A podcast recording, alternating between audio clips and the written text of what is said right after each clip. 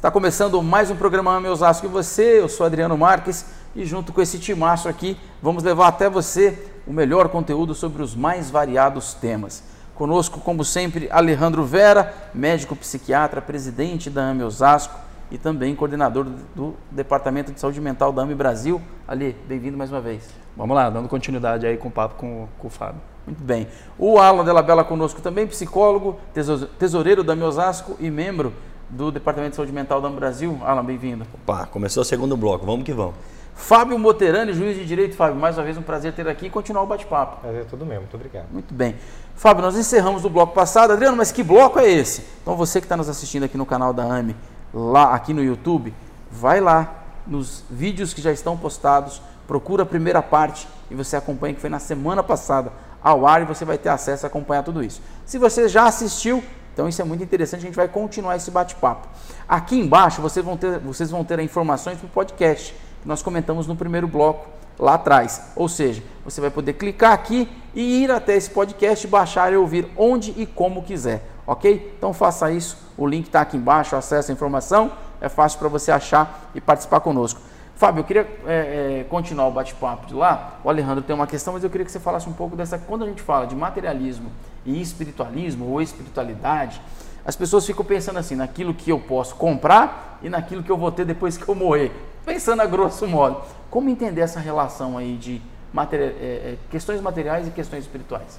É, vou tentar falar brevemente assim, é, esse tema materialismo ele é mais pertinente nos tempos dos últimos 500 anos, né? Porque espiritualismo é, é algo sentimental, o ser humano desde a pré-história a gente tem registro que a gente tem essa relação com o sagrado. E até uma coisa, uma curiosidade, quando a gente fala da Idade Média, particularmente do século XII em diante, a gente teve o que nós chamamos de escolástica, sobretudo com São Tomás de Aquino. E ele já dizia da fé raciocinada. Você vê que o Espiritismo não veio inovar nesse aspecto. Então ele falava, não, a gente precisa trazer a razão, trazer a filosofia, mas tendo como premissa Deus e a existência da vida após a morte. Então, a partir disso, a gente vai começar a trazer vários debates e é o que a gente se propõe a fazer. Nos últimos 500 anos veio uma, um renascimento da, do comércio, o renascimento, teve a Revolução Industrial, tínhamos um capitalismo, aí como eu falei, eu já tinha falado em outro programa sobre o Deus Dinheiro, que prevalece nas relações. Isso, a, o materialismo, portanto, vem trazer uma perspectiva mais imediatista, de prazer mais imediato para o corpo, e isso é inebriante. É inebriante, aí você passa a criar é, a ideia do instinto atual, do, do, do momento, da, da, satisfação do momento, e esquecer a parte do sentimento que leva para o transcendente, que é algo que a gente tinha já há séculos, que vinha de tradições e não só na nossa genética, na nossa, nossa composição anímica, como nós podemos falar. É, então esse é o grande embate do materialismo hoje, que eu acho que o jovem está no meio desses, desses dois grandes sistemas. E por que existe o materialismo e onde ele está nos levando? Eu acho que a, é, essa, esse problema que nós trazemos, a busca da resposta desses problemas, talvez seja a solução para a gente poder tentar reverter esse processo. E, e Fábio, você, é, é, tocando na questão dos jovens, finalizou o bloco anterior justamente falando sobre as redes sociais, a questão do avanço da tecnologia, da ciência. O jovem já nasce inserido é, nesse contexto todo, essa geração Y, eles têm uma facilidade absurda com coisas que a gente demora muito tempo para tentar entender como funciona. Enfim, é, isso existe, está aí. É, a questão é a falta de equilíbrio que nós temos em lidar com, com todas essas ferramentas. Seria isso, quer dizer, a grande dificuldade com o novo, com esse fenômeno.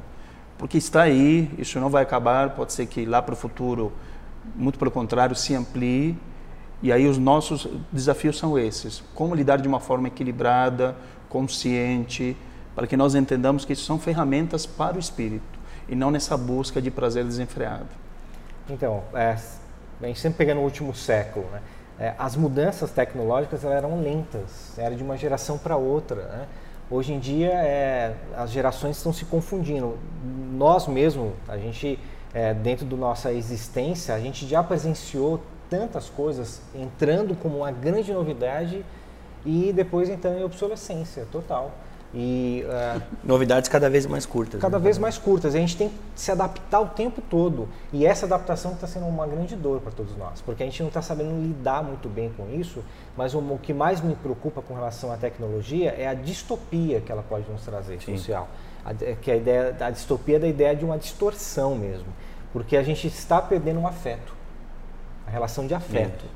E nós somos criados dentro de relação de afeto, porque nós somos necessariamente seres Sim. gregários, né? a gente precisa um do outro, nós precisamos da sociedade. Nós e hoje, cada vez mais, eu, eu, se eu voltar ao estado de natureza, eu não sobrevivo, nós não sobreviveremos. E nós precisamos um do outro, um para produzir a batata que nós vamos comer, o outro para produzir o serviço que a gente consome, eu para produzir o meu trabalho que vai fazer as trocas, etc. E nós precisamos dessas relações de afeto. E mais que tudo, nós precisamos retomar o afeto no seio familiar, que se perde. É, vocês fazem um teste, vão jantar com a família ou com amigos, vai num, num, num clube, vai num, numa festa, deixa o celular no carro ou em algum lugar.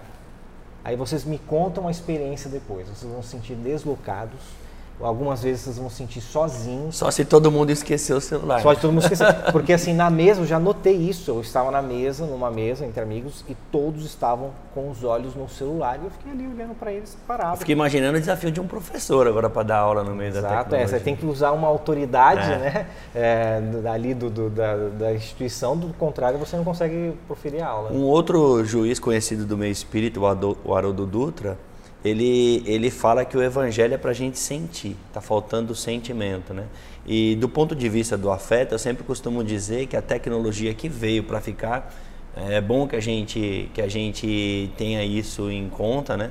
Ninguém aqui é contra a tecnologia, a gente sabe que isso daí para mais, mas ela trouxe um adoecimento para o indivíduo que é o reflexo do adoecimento da sociedade. Eu costumo dizer que ela trouxe muita comunicação, mas reduziu muito o afeto, justamente por conta disso que você está dizendo. Agora, é, existe, existe uma mensagem é, que todo mundo está refletindo agora, que vem desse problema social, do uso que nós individualmente estamos fazendo da tecnologia é, quase que nos isolando né, de toda a família, nos desincumbindo de, de tarefas assim, afetivas e próximas, que é muito é, peculiar ao ser humano. Que mensagem é essa que todo mundo está refletindo? A dor, a depressão, o aumento do suicídio. Está é, tá todo mundo começando a perceber que a gente precisa transformar isso. Porque até então estava numa busca desenfreada por informação e por uso contínuo de tecnologia quase que irracional. Mas agora a gente está começando a pensar.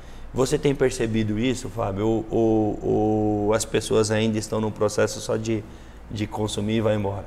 É, eu, tenho, eu tenho percebido que as pessoas têm tido mais um estado de ansiedade a minha esposa como psicóloga, como você, lidar com muitas crianças e demandas de ansiedade já com dois anos. Nossa. Aí você vai fazer uma anamnese, aí os pais desde o primeiro ano para a criança ficar parada, dá, o tablet. dá, um tablet, dá, é, fornece um tablet para poder brincar ali, etc. Então está criando estados de ansiedade cada vez mais acentuados. Então a pessoa, a criança ou a pessoa, o adulto no futuro não consegue parar para ler um livro um livro comercialmente viável hoje não pode passar 200 páginas. Um livro de 100 anos atrás, 400 páginas, 500 páginas, Sim. porque a gente, não, a gente tinha mais tempo disponível para poder ter aquele, aquele é, conhecimento. As, as, livrarias estão sofrendo um forte impacto. Né? Nós temos um grande colega em Osasco, né, da livraria Mensageiro de Luz. É, um abraço para o Beraldo lá.